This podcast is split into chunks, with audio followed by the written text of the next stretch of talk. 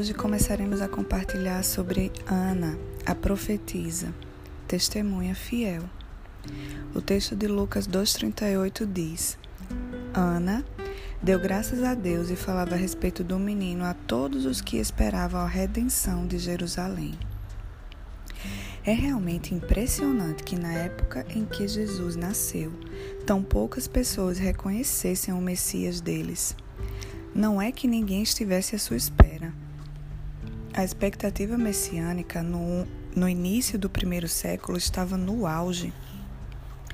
A profecia famosa de Daniel sobre o ungido, o líder, Daniel 9, de 24 a 27, tinha praticamente fixado a data.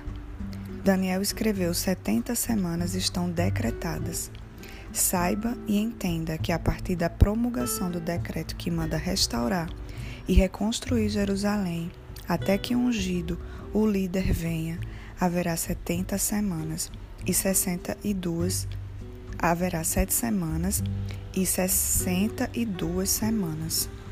Se semanas de Daniel literalmente, os sete em hebraico, fossem entendidas como períodos de sete anos, Daniel está descrevendo um período com um total de 483 anos, sete semanas 49 anos, mais 62 semanas, 434 anos.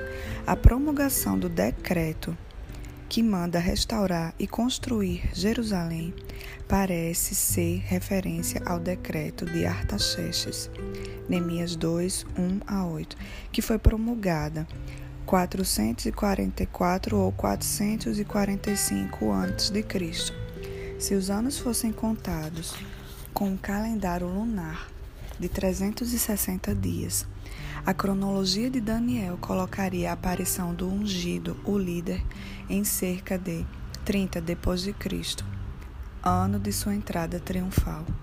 As escrituras registram que quando João Batista começou seu ministério, o povo estava em grande expectativa, questionando em seus corações se acaso João Batista não seria o Cristo. Lucas 3,15 Na verdade, vários discípulos tiveram primeiro contato com Cristo, justamente porque estavam esperando ansiosamente que ele aparecesse. E eles vieram a João Batista, que indicou o caminho para Cristo. João 1, de 27 a 37. O fato é que praticamente todos os crentes fiéis em Israel já estavam aguardando com grande expectativa o Messias e procurando de forma dedicada por ele, na época exata em que Jesus nasceu. A ironia é que tão poucos o tenham reconhecido, porque ele não correspondia a nenhuma de suas expectativas. Eles procuravam um líder militar e político poderoso, que seria um rei conquistador enquanto ele nasceu de uma família de camponeses. Quem sabe eles imaginavam que ele chegaria com grande fanfarra e ostentação, mas ele nasceu em um estábulo, quase secretamente. As únicas pessoas em que em Israel que realmente reconheceram a Cristo no seu nascimento foram pessoas humildes e banais.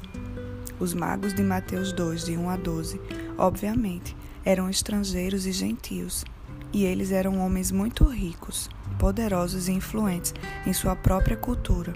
Mas os únicos israelitas que entenderam que Jesus era o Messias foram Maria e José, os pastores, Simeão e Ana. Basicamente, nenhum deles tinha expressão alguma. Todos eles o reconheceram porque foram avisados sobre quem ele era pelos anjos ou por alguma outra forma de revelação especial. Lucas relata todas as histórias sucessivamente, como se estivesse chamando várias testemunhas, uma de cada vez, para resolver a questão. Ana é a última testemunha a quem ele recorre.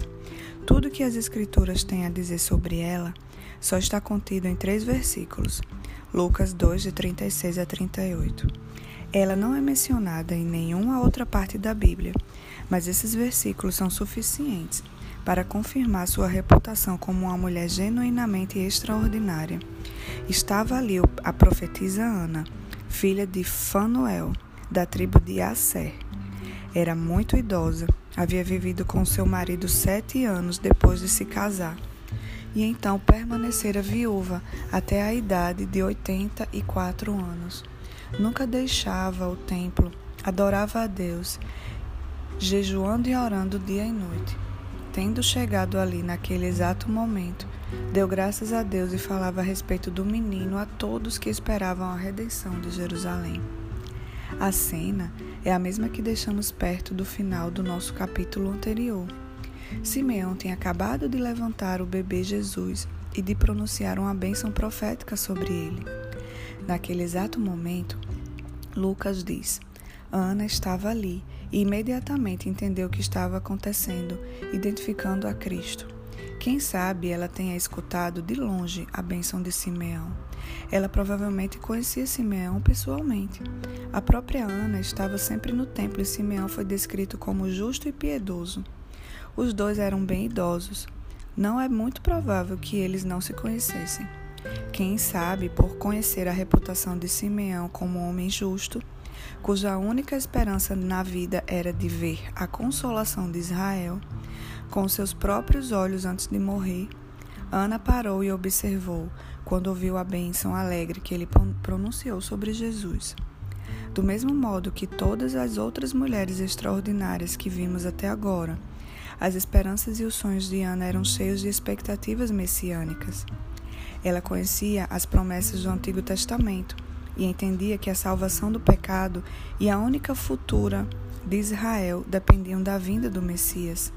Um dia, seu anseio de vê-lo tinha sido satisfeito de uma forma repentina e surpreendente, enquanto seguia sua rotina normal no templo. Ana aparece somente em uma introdução bem curta do no Evangelho de Lucas, mas sua menção nesse livro eleva a importância da sua vida e testemunho. Ela foi abençoada por Deus para ser uma das poucas testemunhas importantes que conheceram e entenderam a importância do nascimento de Jesus e ela não fez nenhum esforço para guardar segredo. Por isso, passou a ser uma das primeiras e mais sólidas testemunhas de Cristo. Sem dúvida, em todos os lugares onde o Evangelho de Lucas é proclamado, seu testemunho ainda leva pessoas ao Salvador. Por isso, ela merece um lugar importante em qualquer lista de mulheres extraordinárias. Na verdade, boa parte da vida extraordinária de Ana pode ser deduzida nos três versículos breves da Bíblia que são dedicados à sua história. A narrativa de Lucas está cheia de expressões importantes que não nos dão um entendimento surpreendentemente rico sobre a vida e o caráter de Ana. Que o Senhor nos abençoe.